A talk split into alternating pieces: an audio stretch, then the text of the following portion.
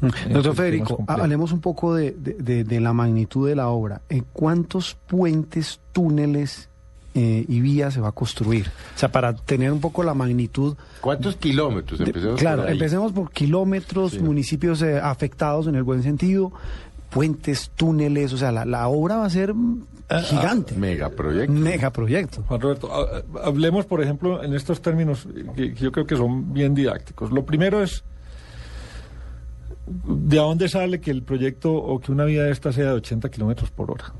O sea, ¿por qué, 80? ¿Por, qué no, 30, 40 o, 100? sí, mm. eso es lo primero. Entonces, eh, el, criterio es, es la velocidad a la cual un camión de eh, cinco ejes cargado pueda viajar en todo el trayecto de la, de, la vía, o sea, incluyendo las curvas. Entonces, ahí ya, porque un vehículo particular puede ir pues a, a, mucha mayor velocidad. De hecho, va a mucha más velocidad de las velocidades de diseño muchas veces. O sea, mm, uno ve vehículos, por ejemplo, en la vía Caucasia, eh, Planeta Rica, que está diseñada para 60 kilómetros por hora, pero nadie va, a 60 kilómetros por hora. Eh, hay curvas que son de 60 kilómetros por hora. ¿Qué quiere decir? Que el que vaya a 120, pues llega a esa curva y tiene que frenar porque no se sale o se vuelca o se accidenta. Bueno, pues entonces aquí el criterio no es para esos vehículos, sino para los vehículos eh, de carga. Eh, de carga. En las autopistas alemanas es para esos vehículos, entonces estamos hablando de 180 o 200 kilómetros por hora de velocidad de diseño. No, aquí estos vehículos de carga en, en condiciones de montaña. Eso induce inmediatamente dos parámetros de diseño claves en, en, en, un proyecto vial, que son la pendiente máxima, aquí, o sea, mayor pendiente de esa, pues el vehículo ya no desarrolla esa velocidad.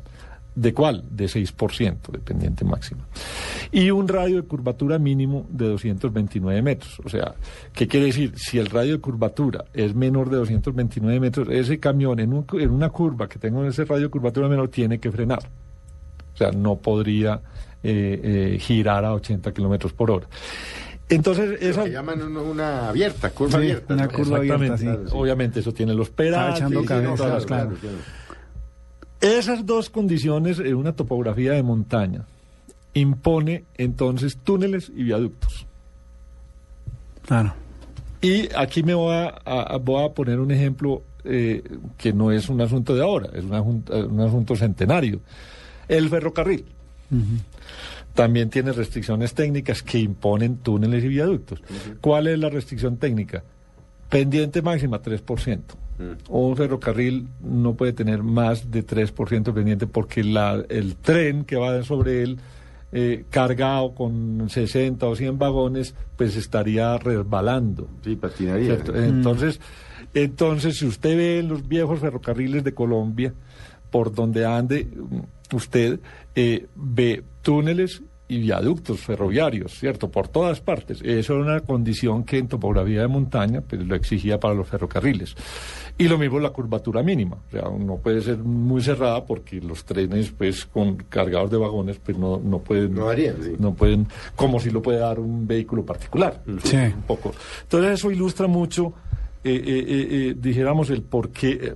ah, bueno, y el, y el tema de la velocidad de los 80 kilómetros, que es la máxima que puede desarrollar un camión de estos, mm, es un tema también de competitividad. O sea, cuánto me demoro yo en llegar a, a los puertos. Porque Entonces, 80 kilómetros es una velocidad para un camión, es buena. Sí, ah, es, buena, ese es el ideal. Generosa, claro. Sí, exactamente.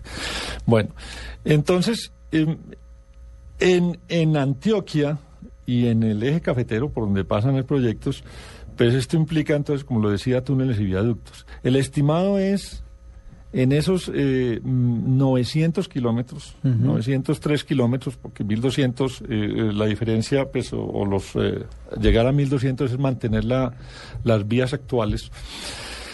Esos 900 kilómetros implican 90 kilómetros de túneles mm. en este proyecto y 63 kilómetros de viaductos entre puentes chiquitos y puentes grandes. Eh, o sea, estamos hablando, si sumamos las dos, o sea, 90 kilómetros de túnel, el 10% de la longitud total es túnel. Y el 7% o el 6 y pico por ciento es, es o 7 por ciento es viaductos. Eso es lo que la hace, digamos, más costosa que un proyecto, por ejemplo, como la marginal del Magdalena, que no requiere, túneles. Vale la tercera parte en costo por kilómetro. ¿Cuánto vale esta obra? 7.200 millones. 7.200 millones. ¿Quién la va a hacer? Bueno, esta obra se ha distribuido en nueve concesiones. Ocho de ellas son de construcción y una es operar y mantener la vía existente. pero esas concesiones están en el papel, eso no ha empezado. No, eh, no ha empezado, pero ya se han definido cuáles son esos tramos que se van a concesionar. Entonces está el tramo, por ejemplo, eh, que va de mm, Ruta del Sol, Puerto Berrío, Alto Dolores, en Remedios, ese es uno. Otro de Remedios, Zaragoza, Caucasia.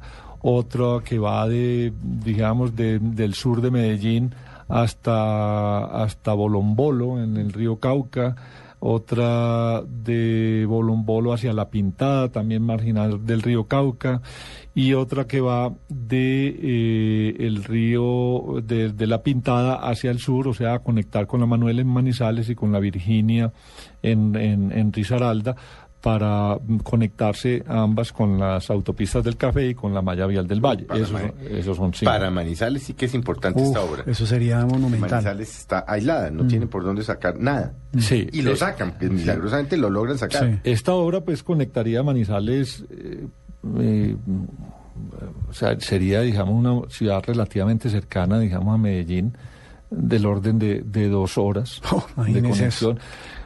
Con Cali, que hoy está a ocho horas un vehículo en particular, ocho o nueve horas, se puede ir uno, se podrá ir uno a Cali en cuatro. En cuatro, imagínese Entonces, eh, eh, eso pues, o sea, empieza a, medir, digamos, la magnitud del impacto económico que pueda tener sobre, mm. sobre todas las regiones pues, por las cuales va a atravesar. Eh, pues básicamente ese es, digamos, como, como, como las características fundamentales. Y hay otras tres concesiones de las cuatro que faltan, ya hablábamos de una de la vía existente, que es la vía eh, eh, que de hacia el, el, em, em, nordeste de Medellín, que es la que va a Puerto Berrío, en, eh, entre Porcecito y Alto Dolores, que tiene un túnel muy importante sobre mm, paralelo al del ferrocarril, el famoso túnel de la quiebra, y otra que son las vías a Urabá que está partida, digamos, de Medellín a Santa Fe de Antioquia, Cañas Gordas, que ahí hay un túnel de ocho y mm. pico, nueve kilómetros, y de Cañas Gordas ya hacia la zona de Urabá. Un vehículo particular, a la gente le cuesta a veces creerlo, pero, pero, pero es así, porque además esto entraña una disminución en la longitud del orden de, de 40 a 50 kilómetros. Un vehículo particular entre Medellín y Chigorodó se va a demorar entre dos y media y tres horas. ¿Hoy es cuánto? Hoy, hoy es 10, ¿Y, eso cuando no llueve. Cuando llueve eso, es una desgracia. Una, cosa bastante... Eh, doctor Federico, los peajes. Sí. ¿Cómo, va a ser eso? Porque claro, evidentemente, ¿cómo es que dice uno, Felipe? Si la obra es buena, uno paga gustoso un peaje. Pero ¿cuántos peajes puede tener? Obviamente dependiendo cada tramo. Pues Mira, hoy hablábamos ahora que mucha parte de esto está sobre, sobre mm, vías existentes, con peajes existentes. Eh, Hoy hay 14 peajes existentes y requeriría entre 8 y 9 peajes adicionales. Para que sean como unos 22 más o menos. Serían 22, 23 peajes, eh, digamos, máximo. Mm, ¿Por qué peajes? Pues habrá zonas, por ejemplo, decía, eh, si, tienes un túnel de 10 kilómetros que te va, o de 9 kilómetros que te va a ahorrar 30 kilómetros, pues la disposición a pagar un poco más por ellos, pues eh, eh, es, es, incluso medible, eh, es muy positiva.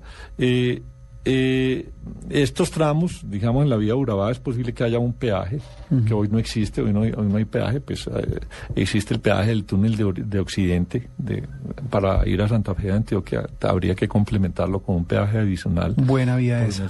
de las buenas vías de este país. Para ir a Santa Fe. Oh, eso es una belleza. Sí. Y, eh, y habrá otros peajes, digamos, que se mueven o se relocalizan de acuerdo, digamos, con, para ir eh, distribuyendo, digamos, de una, las distancias entre los peajes de una manera mucho más equitativa, pero realmente ahí no, no vamos a ver, digamos, como el gran impacto eh, para el desarrollo de esta vía. ¿no? Ahora, Federico, una pregunta que uno siempre que hace y es, los grandes proyectos aquí se paralizan. Es que me estaba acordando del famoso conflicto de la vía Bogotá-San Alberto con Comsa, con el grupo español. Sí. No, por una cantidad de contingencias que es que no, que que el tramo estaba mal hecho, que el tramo estaba bien hecho, que el diseño que entregaba el ministerio no servía, en fin, toda esta cosa. ¿Cómo minimizar las contingencias? ¿O cómo en esta cuarta generación están minimizadas? Porque ese, pues, digamos, eso es lo que siempre pasa. No, pues que el tramo... Es más, creo que la segunda o la tercera fase de la ruta... Ah, la primera tiene ese problema, que la trazaron por donde no se podía o algo así. Sí, a ver, eh, mm, Felipe, yo, o sea, lo primero que hay que hacer en todo esto, y, este es un tema que Autopistas para la Prosperidad afortunadamente pues eh, no tiene, o por lo menos un poco es, es, es menor el impacto que podría generarse, es los ahorros en diseño salen costosos en construcción. Así es. Entonces es los alcances de los diseños para los proyectos de concesiones deben superar, digamos, lo que se ha venido haciendo históricamente. O sea, es hacer estudios más detallados. De hecho, nosotros en, en, eh, en Autopistas para la Prosperidad que recogimos unos diseños muy bien hechos por parte de ISA eh, y que se le compraron a ISA por parte de la Agencia Nacional de Infraestructura, hubo que complementarlos en sus prospecciones geológicas y geotécnicas. Eh, para dar mucha más claridad sobre esos riesgos a los que usted alude, porque lo más, eh, digamos, complejo en un proceso de construcción es encontrarse está haciendo un túnel, una falla geológica que no estaba contemplada, o una geología que era muy distinta a la que estaba contemplada y eso origina o genera eh, atrasos, eh, genera eh, digamos sobrecostos, si, etcétera. Si hacen la tarea, pues se van más a la segura, o sea, si saben a dónde van a tener que construir. Sí. No, eso no me imagino no hay infabilidad, pero hay Sí, y por ejemplo en estos días hablábamos, este es un proyecto que, dicho sea de paso, es importante mencionar que ha sido un proyecto que ha sido construido o dijéramos mm, planeado eh, con participación de todos los sectores. Mm. O sea, no fue un proyecto que se hizo en una oficina en el ministerio hace unos años eh, con unos técnicos y unos consultores y a nadie le dijeron. No, este fue un proyecto muy participativo, con todos, digamos, los sectores eh, empresariales y, y, fuerzas vivas de la ciudad eh, en las que se fue construyendo y se fue llegando a lo que es hoy esta, esta, esta figura. Y uno de los puntos que conversábamos en estos días y que vamos a transmitir eh, a la Agencia Nacional de Infraestructura es que sería bueno de una vez dentro de los contratos de concesión establecer, digamos, como una especie de panel de expertos eh, acordados entre concedente y concesionario, este es entre ANI y concesionarios, para, digamos, no, no como árbitros para dirimir conflictos, sino para resolver problemas y contingencias que se vayan presentando en, la, construcción. Y muchas veces, eh, a mí me tocó, digamos, una experiencia interesante en EPM, eh, en la, durante la construcción del proyecto hidroeléctrico de Porre 3, un, un, el grupo de asesores de expertos de EPM, que son figuras mundiales, no, o sea, son ingenieros eh, de, de, de, de, reconocido prestigio a nivel mundial, o sea, de entrada cualquier concepto de ellos inspira un respeto y inspira, digamos, una, una casi que acatar lo que ahí se plantea. Contingencias que se presentan durante la construcción, pues se fueron resolviendo de una manera muy, muy ágil y muy, y muy expedita eh, para impedir que los proyectos se, se, se, atrasen. El proyecto Porsche 3 se entregó tres meses antes de lo previsto, por ejemplo. Cuando un proyecto está bien diseñado, bien concebido en todas sus etapas, eh, se entregó dentro del presupuesto y dentro del plazo, y estamos hablando de cinco años de construcción. Mm, dos o tres meses de, adelanto. y en este caso sería es un comité, sí, entre el concesionario y el concedente, o sea, lío que haya lo solucionan ustedes cinco. Y meterlo en el contrato. Y meterlo, o sea, no, nada, que tribunal, pero no, que no sé eso, no nada, y que vamos a definir que, que no sé qué, que si en la Cámara de Comercio de Bogotá o, o ir a Panamá o en un tribunal de arbitramiento de no sé dónde. No, es eso podría ahorrar muchos eh, problemas, digamos, durante la fase de construcción fundamentalmente.